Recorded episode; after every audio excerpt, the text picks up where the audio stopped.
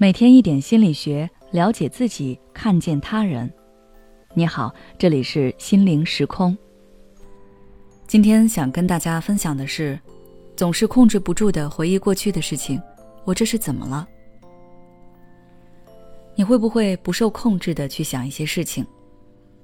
比如晚上躺在床上，思绪万千，想着自己很久之前的吵架没有发挥好。或者是和喜欢的人表白被拒绝，甚至是昨天和人沟通的时候，是不是产生了问题？尽管理智告诉自己，不要再想下去了，可是你还是会不自觉的去想，甚至会自己开始设计情节。如果我那天这么和他吵架，他肯定哑口无言。思维反反复复的回忆着那件事情，一次又一次跳到那个时间节点。越想越懊恼、难堪、焦虑。如果你现在这种回忆中无法自拔，并且感受到了痛苦的情绪，那么请警惕，你有可能陷入了强迫性回忆。强迫性回忆是强迫症的一种表现，它是一种在脑海中反复持久出现的强迫观念或强迫行为。你明知道这些观念或动作无意义，却无法控制。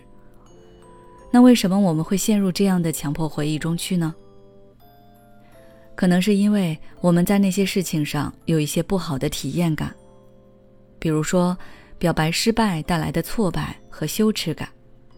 哪怕在当时那些情绪被压下去了，但其实你的内心并没有真正的接纳这个结果。在之后的某天。内心的情绪又被激发了出来，这时候容易陷入焦虑。然后有的人就会把这些情绪转化为内向攻击，埋怨自己当时表现的不够好。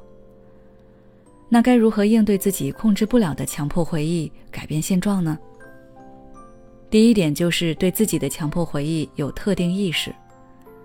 首先就是对改变的过程形成正确的认识。知道强迫回忆其实是一个心病，不断的回想、确认和对自己行为的假设，只能带来短暂的心安，长时间更多的是无尽的不确定和焦虑。所以，当一开始有这种不断回想的苗头出现时，我们就要意识到强迫思维可能要来找我们了，不要让它侵占我们的思维。第二点是在我们意识到自己的强迫回忆来了之后，尽量切断自己的思维分析。比如在出门后突然怀疑自己窗户没有关，不要一遍又一遍的去展开回忆自己到底有没有关窗户，甚至特意跑回家确定，耽误现在手头的工作，而是把自己的注意力拉回来，放在现在应该注意的地方，不被强迫回忆牵着鼻子走。一开始你可能会有不适应感，还会时不时的走神。克服强迫回忆是一个循序渐进的过程，坚持下去后，慢慢的你会发现，强迫回忆出现的频率越来越低，对你的影响也会越来越小。第三点是换个角度去看待自己的强迫回忆，不要自我攻击，我怎么不做得更好？我怎么那么没用？而是换个问题问自己。我为什么要不断的去回忆它？我的情绪感受是怎样的？通过这些问题，正视自己强迫回忆背后的根源。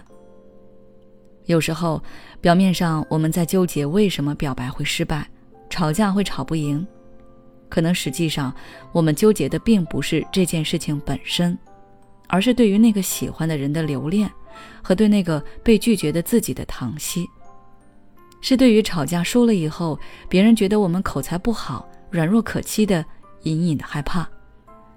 找到强迫回忆背后的根本问题后，等到回忆再一次袭来，告诉自己，这个回忆不是我人生的重来，恰恰相反，它的出现是提醒我，如果再出现这样的问题，我应该如何提前准备应对方法，更好的迎接未来的生活。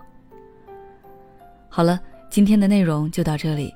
如果你想要了解更多内容，欢迎关注我们的微信公众号“心灵时空”，后台回复“强迫回忆”就可以了。